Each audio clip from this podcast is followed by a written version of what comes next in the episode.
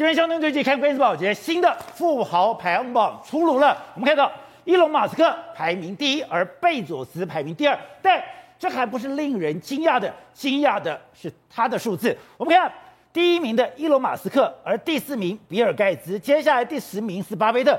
我们过去都认为首富的代表就是比尔盖茨，还有整个致富的代表就是巴菲特。可是没有想到，在这新的一轮的整个财富重分配，在整个财富竞逐的过程里面，伊隆马斯克一个人的身家竟然是比尔盖茨加上巴菲特，就叫不可思议了。两个人都已经富可敌国，而且过去都还认为比尔盖茨富可敌国的状况，他是可以掌握世界。可是没有想到，他现在竟然只有伊隆马斯克一半的身家。好，那大家问说。伊隆马斯克凭什么有这样的身家？他凭什么有这样的资产？而这样的一个资产只是昙花一现、过眼云烟，还是说他的资产会越来越高？他会拉开跟其他人的距离呢？看起来拉开距离可能变成趋势，因为如果你去看这两天，我们看台湾现在也进足了电动车，星链、SpaceX、储能，你就发现这些都是伊隆马斯克的事业版图，而他的事业版图都是环环相扣，而这些事业版图。都象征着未来，所以当一个掌握了未来，特别是我们讲了五 G 的技术已经日渐成熟，五 G 成熟，再加上未来可能的六 G，一个新的时代产生，一个新的时代产生的时候，谁掌握电力，谁掌握能源，谁掌握晶片，谁就掌握天下。而这几个，也就是目前全世界竞逐的标的。好，我们今天请到了编辑代表首席的财经专家黄教授，你好，大家好。好，这是美岛电子报董事长吴子嘉，大家好。好，第三位是时评李正浩，大家好。好，第四位是台北市议员徐小新，大家好。好，第五位是资深媒体姚惠珍，大家好。好，第六位是股市分析师冯开平，大家好。好，so, 昨天我们来讲说，哎，伊隆马斯克一个人的身家竟然是比尔盖茨加上巴菲特，把我吓死了。那这据了解，伊隆马斯克凭什么有这样的身家？对，你讲说，原来。他掌握了未来，宝姐，最近伊隆马斯克真的非常的嚣张。前一阵子他一直在跟贝佐斯两个在互呛，但是目前为止来说，他在首富的位置上面已经把贝佐斯摔摔开了。他把贝佐斯甩开了。目前呢，领先贝佐斯看两千三百六十三亿，贝佐斯是一千九百七十八亿，所以约莫是领先大概三百四百亿左右的身价。而且他不止这样哦。他最近呢，揶揄了巴菲特，揶揄巴菲特。他我们知道，伊隆马斯克的身价，目前巴菲特跟比尔盖茨两个人加起来都还不及他，所以他就说什么啊哈哈哈，巴菲特爷爷，你的身价不及哦，或许你应该投资我们特斯拉才对啊，这样才可以保住你首富的这个身份啊。那事实上，你看这个，所以你的意思说，伊隆马斯克跟巴菲特在讲，对，你要保住你的身家，对，你要维系你的资产，是你只有一条路。投资我，对，maybe 巴菲特 should invest in Tesla，哈哈哈！你看他多嚣张，太嚣张了吧？揶揄巴菲特，那你看，连美国的周刊都这样讲。你看，巴菲特跟这个伊隆马斯克两个在互相搏斗。那为什么伊隆马斯克能够有这样的底气呢？主要原因就是说，现在你可以看到人类未来的几个大梦，全部都在他的身上，哦、包括特斯拉，包括电动车，电动车，包括说未来的储能，储能是相当重要一块。另外，未来的星链计划也有它，包括说像整个外殖民到外太空、火射发现，全部都有它。所以呢，他等于是掌握未来。所以你要你问我说，这个身价是不是他的最终身价？两千六哎三百六十六十八亿，是不是他最终身价？不是，未来的身价搞不好。人家有人预估说，搞不好他是未来会是史上第一个身价破兆美元的一个这个老板。好，你刚才讲的是，过去你想伊隆马斯克看起来乱枪打鸟，一下搞搞电动车，一下搞搞储能，一下搞搞新链，一下搞搞 SpaceX，对，看起来乱枪打鸟，看起来没有相关，是，可是整个整合起来，对，那代表一个新的时代，对，因为电动车代表自驾车，电动车要有自驾车，你就要有。新链从空中来做一个资讯，对，作为资讯平台，我要怎么上去？我要透过 SpaceX，对，我才可以快速建构我的新链，对，还有我要有电动车，最根本的就是储能，对，这四个对是一体的，对，所以伊隆马斯克等于是掌握未来人类所有的未来，所以他身价才会那么高，未来还会更高。好了，我们讲啊，伊隆马斯克跟这个这个巴菲特两个为什么会种下心结？宝杰那巴菲特他不是没有投资电动车，哦、他有投资电动车啊。所以为什么这个这个伊隆马斯克会这么的这个要揶揄他？来投资我吧。他去投资的是比亚迪嘛，中国的比亚迪的车子嘛。那你你应该投资我特斯拉，你怎么会投资比亚迪呢？那为什么？因为比亚迪目前呢，在中国大陆市场上面跟特斯拉两个是 head to head 哦，所以他当然说啊，你投资错了，你应该投资我特斯拉嘛。另外是什么？因为因为我们知道前一阵子不是德州有这个停电吗？对，特斯拉哎，这个巴菲特他有投资电力公司，哦、他就说哎，我们应该弄更多的天然气的这个电厂，因为他投资的是天然气的电厂。伊隆马斯克就说不对吧？你应该用的是未来太阳能的这些东西啊，所以他们两个对电力很多发展都完全不一样的不一样的概念。所以为什么两个会杠上？伊隆马斯克当然因为我知道人多人钱多了就是嚣张，他就知道这个目前巴菲特也无话可说，而且特斯拉进到了这个电动车。对，我听你讲才知道，对，电动车不是电动车，对，电动车的极致，它是一个大型的运算机，没错。而今天特斯拉它不是最厉害的造车工艺，对，是。它有一个独步全球的运算能力，没错。是让，电动车跟未来的自驾车里面来说的话，这个所谓的晶片是相当重要。那我们看到说，其实目前为止来说的话，特斯拉尤其在整个自驾车里面来说，它是最厉害的哦。那为什么最厉害呢？说实在，特昨天就有人问我说，哎，那你觉得我们 NIH 平台跟特斯拉比起来怎么样？我觉得差在什么？差在我们的运算能力，那颗电脑差非常非常多。为什么呢？因为我们目前红海，我们目前的这个运算能力，我们是要靠所谓 NVIDIA 或那些平台。但是呢，特斯拉自己创造一个平台，他自己做，它的平台是不一样的。为什么呢？我们就很简单来说，我们目前用的所谓 NVIDIA 那些平台是用所谓的电脑的概念，但是特斯拉它专门设计这个晶片，D1 晶片，它是 for 什么？for 什么？它是眼睛，用眼睛来学习。你可以看到。它这里面我们可以看到有非常多的这个各式各样的指标，对不对？对。特斯拉它在周边一共有八个镜头，八个镜头你载的所有的这个影像之后，它不断的透过它里面的一个 D1 晶片，不断的一直在学习，它把所有的这个影像储存到这个 D1 晶片，D1 晶片透过一直不断的学习，不断的学习之后，它的处理能力越来越强，所以你看。他最后判断的都非常非常准，包括说他整个在自己找车位的方式来说的话，他只要哎 D1 晶片有了，然后跟连接周边的网络之后，它就知道该怎么去处理。它可以自动找停车位。比如说，你看这个有八个镜头，所以你看在特斯拉的这个车上面来说的话，你可能是个三 D 空间，你可能上下左右你可以可以看得到。包括说，你看别人这个车速啦，或是车流啦，变换车道的时候，你都可以完全追踪的非常非常清楚哦。别人的车子你都可以看得到非常清楚。那另外一个。包括说你整个路况的这个情形啦，包括说车子很多的这个状况啦，它你看每一台车子的状况，它可以完全的记录非常清楚。它靠的就是它所谓的 D1 晶片，D1 晶片做不断的运算的这个结果，然后让它整个电脑的这个运算能力越来越强大的一个状况。那 D1 晶片跟 NVIDIA 有什么不一样呢？而且因为它就是所谓的计算能力，我们跟你讲，事实上它就是所谓的这个 pure learning machine，就是纯学习的机器。它就是一直不断，它不是电脑，对，它是 AI，对，它就是一个这个深蓝，对，它是 AlphaGo，对，它其实上它的架构呢，跟 GPU 跟 CPU 都不太像，它就是专门 for 特斯拉在设计，设计 for 它自己的车子在使用的，所以它一直不断不断的学习，不断的学习之后，你特斯拉会越开越好开，对，这就是它不一样的这个地方，所以与其说你说它是一个。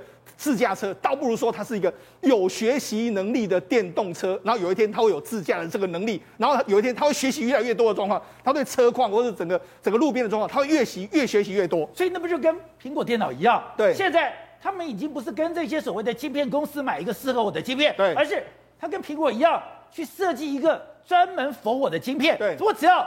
得到台积电或三星的支持，对，我就可以跟别人与众不同了。对，宝杰，那事实上现在特斯拉还做一件事，特斯拉准就把它的 D1 晶片呢，把它整合起来，它居然就做出一台超级电脑。哦，你看它的，它还可以做超级电脑。它的它它的超级电脑叫 Dojo，就道场的意思。它目前呢，在全世界的运算力已经爬到第六，你就知道说特斯拉这个晶片。到底是有多厉害？他只要把它整合起来，居然就可以做出一台超级电脑。这个运算能力是相当相当恐怖的一个状况。所以他强的不是坐车，是他强的是设计跟晶片。没错。好，那当时宝洁讲了一个重点，就是没有错。现在所有公司都在拼所谓的运算能力。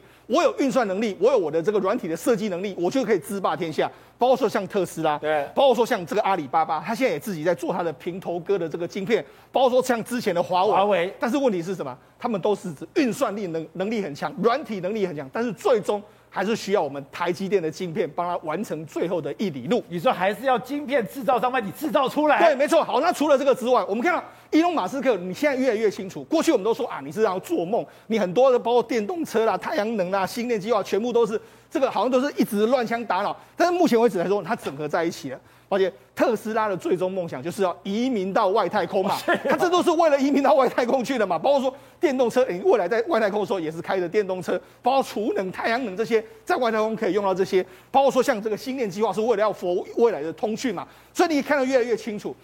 伊隆马斯克的梦绝对不是这样。我们包括说他所谓的管线的这个高速的这个运输、传输等等，这些其实串在一起来说话，拥有终有一天就是要移民到外太空，移民火星。这是有一个疯狂的太空计划。对，这是他的终极的目标，就是这个样子。所以我才说嘛，伊隆马斯克的梦想还有理理想相当多。那台湾厂商只要能跟着他，一定未来有机会会发大财。台湾厂商在跟上去了吗？对，没错。我们就讲嘛，事实上这几天的时候，特别在今天，哎。我们看到台北股市里面有一个族群啊，你看鹏程啊、德伟、强茂出都什么？这叫做整流二极体。那为什么整流二极体很重要了？我们就讲，事实上之前我们曾经讲过 IGBT 的这个模组，这很简单，就是车用晶片里面的它的电流的控制的这个东西。那这个 IGBT 在过去一段时间都是由欧洲的厂商非常会做，现在台湾厂商也切切入这个领域。为什么要需要这个 IGBT？我们过去一段时间来说的话，电动车它有所谓的直流电跟交流电，常常要转换。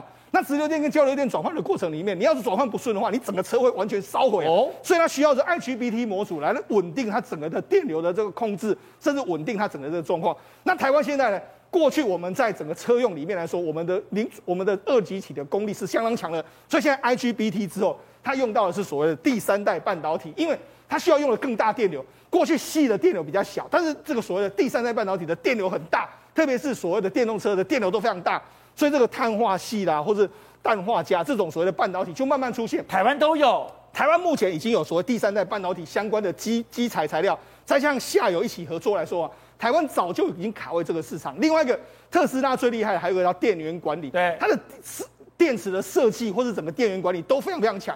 台湾厂商也已经切入这个市场，所以台湾绝对是可以抓住所谓的特斯拉或者伊隆马斯克的这个身影，持续的发扬光大。好，正好我们讲在希腊罗马神话里面最厉害就是宙斯。宙斯凭什么独步天下？因为我掌握雷电。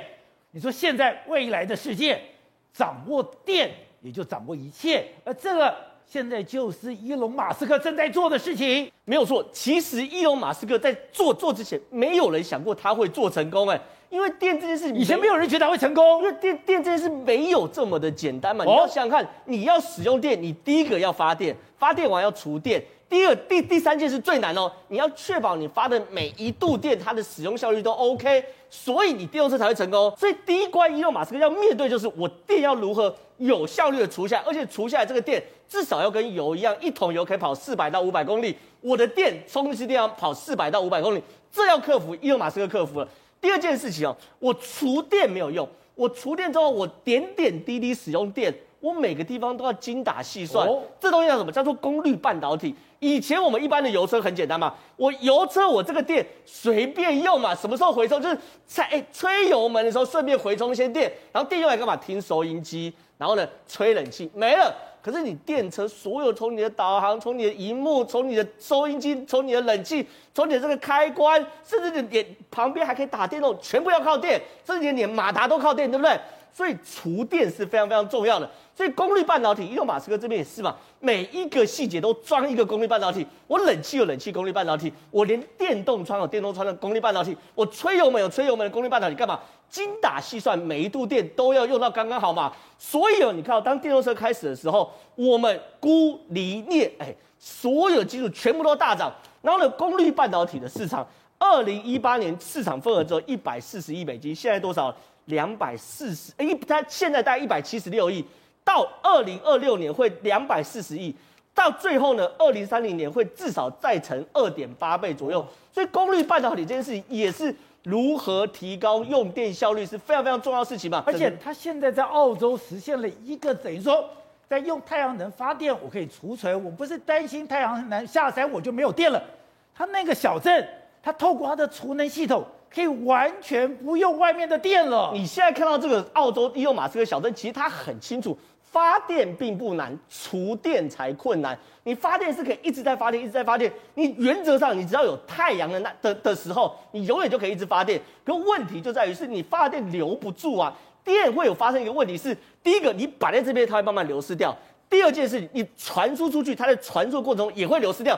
这两件事都是要克服的。所以，伊隆马斯克现在做这个所谓的在造镇，其实他把整个小镇做成一个大型的大电池啊。哦，这东西其实逻辑是很单纯，就是说如果我今天有一个储，把一个小镇变大电池，对，这就是很清楚概念嘛。就是我这个小镇其实阳光普照，然后白天的太阳都很大，冬天也都还是有太阳。可是你一样要面临到一个问题是，太阳下山两点到三点后怎么办？这就是台湾现在面临到问题吧。逻辑很简单，我在两点到三点太阳最大的时候，把一整天的电都先发完，然后都先存完，等到晚上我就把那些存来呃存起来的电拿出来使用，这东西逻辑就做得到。可问题在于哪里？可是为什么别人做不到，他可以做得到储电呢？储电效率，这就是 Mega 之所在嘛。我今天发一百万度电，我不见得可以存一百万度电的。很简单嘛，储电效率这东西里面包含它的阳极元素，阳极的金属要什么，阴极的金属要什么，它里面交换液的液体要什么，这些都是独家秘方，都是在于专利嘛。所以伊隆马斯克今天做这些，他很清楚的知道。用电发电本身根本不是问题，你要太阳能板太大家都太简单了，难难在电源管理跟电源储存。所以你看到伊隆马斯克所有的技术都专注在这两件事情，你能控制这两件事情，你才可以控制电。好，所以 Kevin，我们刚才讲到，没有想到伊隆马斯克个人的身家是巴菲特加上比尔盖茨，哇，这不得了。然后为什么可以这样子？他掌握了储能，他掌握了电动车，他掌握了星链，他掌握了 SpaceX，也就是简单讲，他掌握了电，而这个。是未来最有商机的地方吗？而台湾的厂商也已经开始抢进了。其实我们大家都忽略一件事情：电动车不只是把所谓的一个燃油系统换成所谓的一个电力系统。其实就像刚刚所讲的除能之外，还有两个字很重要，那叫分配。分配，对。而且台湾厂商已经掌握到很中中间很重要的精髓，我认为会是下一个继台积电，甚至于像红海这种护国神山群之外的另外一个，我认为是非常棒的一个厂商，那就是台达电的微电网。什么叫微电网？是我我先跟大家解释，呃，先举几个例子给大家看。电动车包括了什么？包括有很多你想不到的运用。大家记不记得上次德州有一个大风雪、暴风雪？那曾经有一个电动车特斯拉的车主啊，对，家里没电也没有也没有柴的怎么办？小孩子才刚出生怎么办？跟太太几个人就躲在那个特斯拉里面，把那个特斯拉这个打开来，用它的电力来提供暖气。哦，各位你要知道，如果说今天我们用汽油车在车库里面，这样还得了？会有废气，对不对？哦，电动车没有废气的问题，所以说，哎，提供了什么紧急的这个所谓的一个救助。这就是将来微电网里面很重要，大家可能有所不知啊。其实台达电这家公司早期特斯拉来台湾的时候，没有人理他，因为这个大家认为电动车不巧做得起来，做不起来，大厂都没有人理他。然后呢，他跑到经济部，经济部打开那个厂商行录，说啊，不然你去找富田，不然你去找谁？然后他一个一个去求，只有一家大厂商理他，那就是台达电。哦，对，因为郑崇华先生其实是非常有眼光，他早在之前他就一直很注重绿能这一块。对，即便是二零零九年，特这个特斯拉被。这个奥巴马拉回去之后，台达电到目前为止还是特斯拉很重要的这个所谓的一个电力控制的厂商。尤其是你要知道一件事情哦，我们通常讲到马达，我们在台湾我们想到谁？想到大同、东元，对不对？对，东元。对，大家有所不知啊，大同、东元到现在为止，顶多打进去就是比较初阶型的这种所谓的电动巴士的马达。真正能够达到消费型的，像特斯拉这种等级的这种马达是谁？是台达电。台达电有做马达，而且台达电它已经做到什么等级？它做到四合一，也就是说，它已经打败了这个世界上一级的 Tier One 的厂商哦。譬如说我们说博世啊，譬如说日本的这个 Denso 哦，譬如说像西门子，它做到什么四合一呢？它把控制马达、驱动马达控制器、车载充电、快充，再加上交这个直流电的转换，它把它全部合在一起。那个这这个东西有什么好处呢？因为电动车电池很重。所以它做的这东西四合一之后，可以减少体积、减少重量，增加电动车的效能。那最重要就是说，现在还有个东西大家有所不知哦。什么？台达电已经现在可以做到一种双向充电。以后电动车你就把它想象一个什么，在路上跑的大的什么行动电源。也就是说，我今天什么叫智慧电网、微电网？就是说我今天我在离峰的时候我去充电，结果呢，我在这个呃高的人要便宜的这个钱去充电。对，我在这个所谓高峰用，其实如果有我有用不完的电，我又回去充电站怎样？我把电。卖回去，回输回去，然后可以卖给这个电厂。也难怪美国这次就有，它大风雪的时候，我家里没有电了，是，我是用特斯拉的电给灌回来。对对对，灌回来。那你家里，你说以前像你家里如果是用那种传统的传统燃油车，你会有打开来发动会有废气的问题嘛？所以所以这个所以说这个电动车的应用改变人类生活之外，这个所谓的微电网才是真正能够搭配到电动车，能够让它更更有效率的整个环节。你看、哦，微电网对，然后它在日本，我告诉各位，就是台达电在横滨，它已经有一个示范的这个复合式的充电站，它可以提供紧急动力供应，而且还可以让你发生灾难的时候，它可以让你这个避难型的设施，也就是像刚才宝姐所说的，就是我们现在画面看到，对，就是它横滨充电站。对我除了说我可以让你提供一般的供电之外呢，我还可以在这个发生这个所谓的一个灾害的时候，我可以让避难型措施、供电措施。所以说，在这地方有双向充放电的这种功能，就是启呃我这个启动的一环。你今天只有充电桩没有用，而且充电桩你要知道一件事情，现在呃 ICT 大厂可能会做，可能有一些像地产开发商闲置在那边，他可能也给你弄个充电桩。充电桩以后的毛利一定是会越来越低，真正能够把机电，然后把这个配电分配，把这个所谓的电源供给融合在一起，成为一个微电网，这个才是真正最大的商机。所以说我这边设一个充电桩没什么了不起。我把电有效的送过来才是了不起。对，我能够做一个真正好的管理，这就是为什么。譬如说，像所以台湾现在正在做。对，台达电，台达电不仅从这个所谓特斯拉本身车子本身的电源管理、驱动电力，你看，我们说刘安伟说得三电者得天下，电池、电机、电控，后面这两者电机电控，其实这个台达电都已经做得非常的棒。他在平镇有一个研发中心，这十几年来非常好笑，就是人家说他好像是平镇夜市一样。平镇夜市。对。什么什么意思呢？哎，可能是白天的时候接待这个泰国的客户啊，下午的时候接待美德德国德国的客户，晚上又接待这个所谓的一个美国客户。在平镇工业区，很多厂商都关关关灯的时候，它是二十四小时日不落帝国一样一直在运作。为什么？别人都关灯，他不关灯，他一直在琢磨在这个所谓电源管理这一块，所以他得到很多全世界大厂的一个认同。所以我认为，就是说在台湾将来在微电网系统，就是说包括了车子、电动车，包括了储能系统。包括电力的分配，这怎么样做一个智慧的一个连接？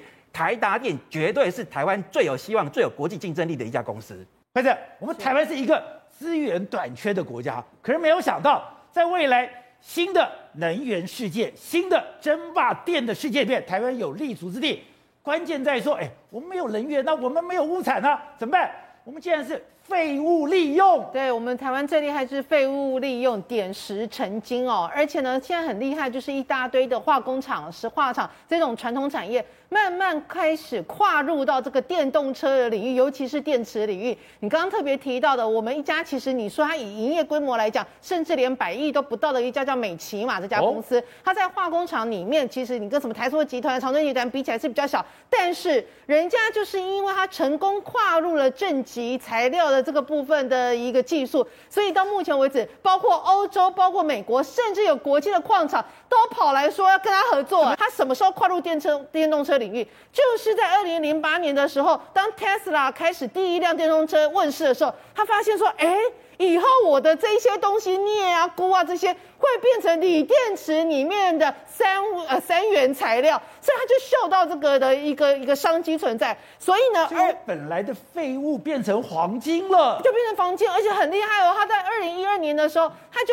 日跟日本的一家叫做户田工业公司合作，然后成立了一家叫做美户先进材料。美户先进材料里面其实就是去生产出这个硫酸钴跟硫酸镍、硫酸锰这些，都卖给了松下公司。他们也因为成功的打入松下，所以现在已经变成特斯拉里面。的一个供应链的一环，然后呢，而且你以为只做到这里吗？并没有，因为后来他就发现说，像我们这样的公司，我们你说要去跟人家投资国际的矿场吗？嘿，那个给给了几几百亿、几千亿没有办法，所以他后来发现说，哎，其实像这种东西是台化做成的废水里面会有这个东西，我可以把它回收啊。我如果把它回收起来的话，我依然也可以再卖给台化呃氧化触媒。而且另外，我可能更好是，我可以卖给电动车所需要的。所以后来他又发，又开始去啊研发这一种回收的技术。结果你知道，经过这几年，它可以怎么样回收吗？比如说，原本这个废水里面可能有的这个钴大概有一百公斤，它可以这样子帮你去处理这个废水，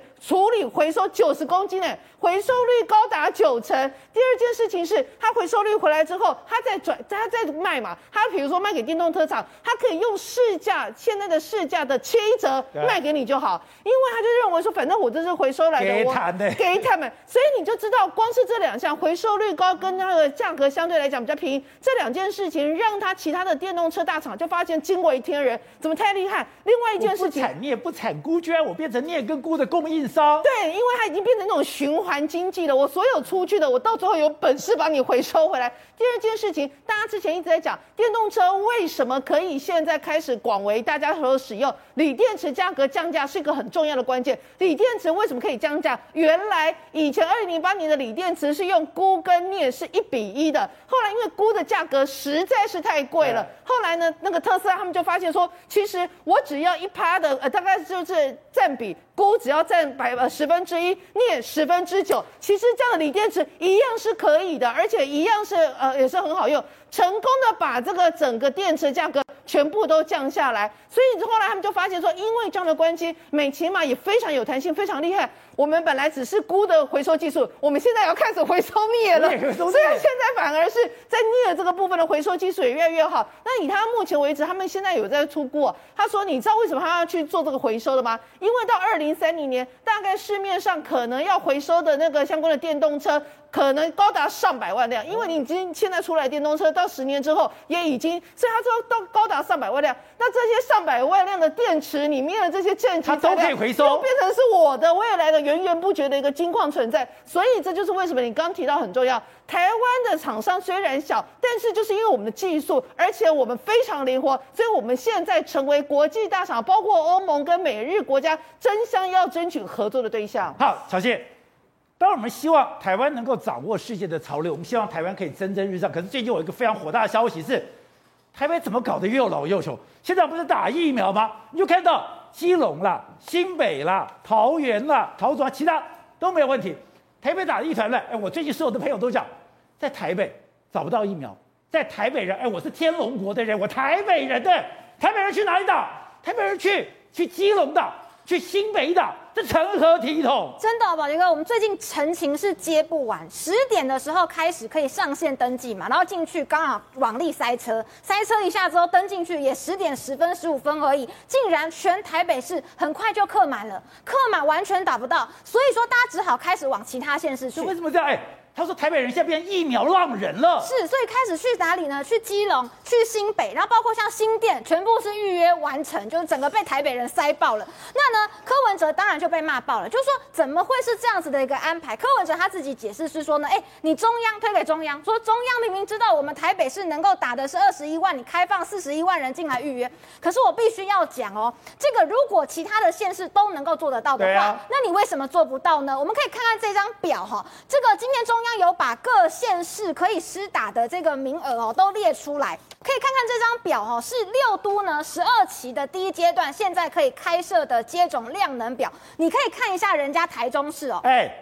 你台北市的量能也太低了吧？真的非常低，本来只有、台北是医疗院所最多，你的量能居然最低。我来跟大家解释一下为什么会这样走哦，因为呢，台北市的做法跟人家不一样，台北市是把 AZ 放在花博跟松烟，莫德纳这次比较少，就去地方诊所，BNT 放在医院。可是因为医院他们有很多的工作要做，现在还有流感疫苗，所以他们不想要有这么多的人进来打疫苗。但是问题是这很奇怪嘛，你就知道这一轮 BNT 很多了，你为什么要放去给医院打呢？像其他县市的安排就很完整嘛，你可以看到上面的数字，台中十六点四万，好，然后所以他们可以打掉了百分之八十六点二七，新北一样啊，新北可以打到近二十万的 BNT，十九点九，也可以至少它有百分之七十三点九九，可是台北市本来只能打多少？只能打五万六，这个数字是不是太难看了呢？本来只有百分之三十九九点五三，是后来跟中央在协调之后才增加四万多，对，而且你把 BNT 跟 AZ 拉在一起看，B N T 打的不好看，A Z 也不行啊。A Z 呢只有六万两千七，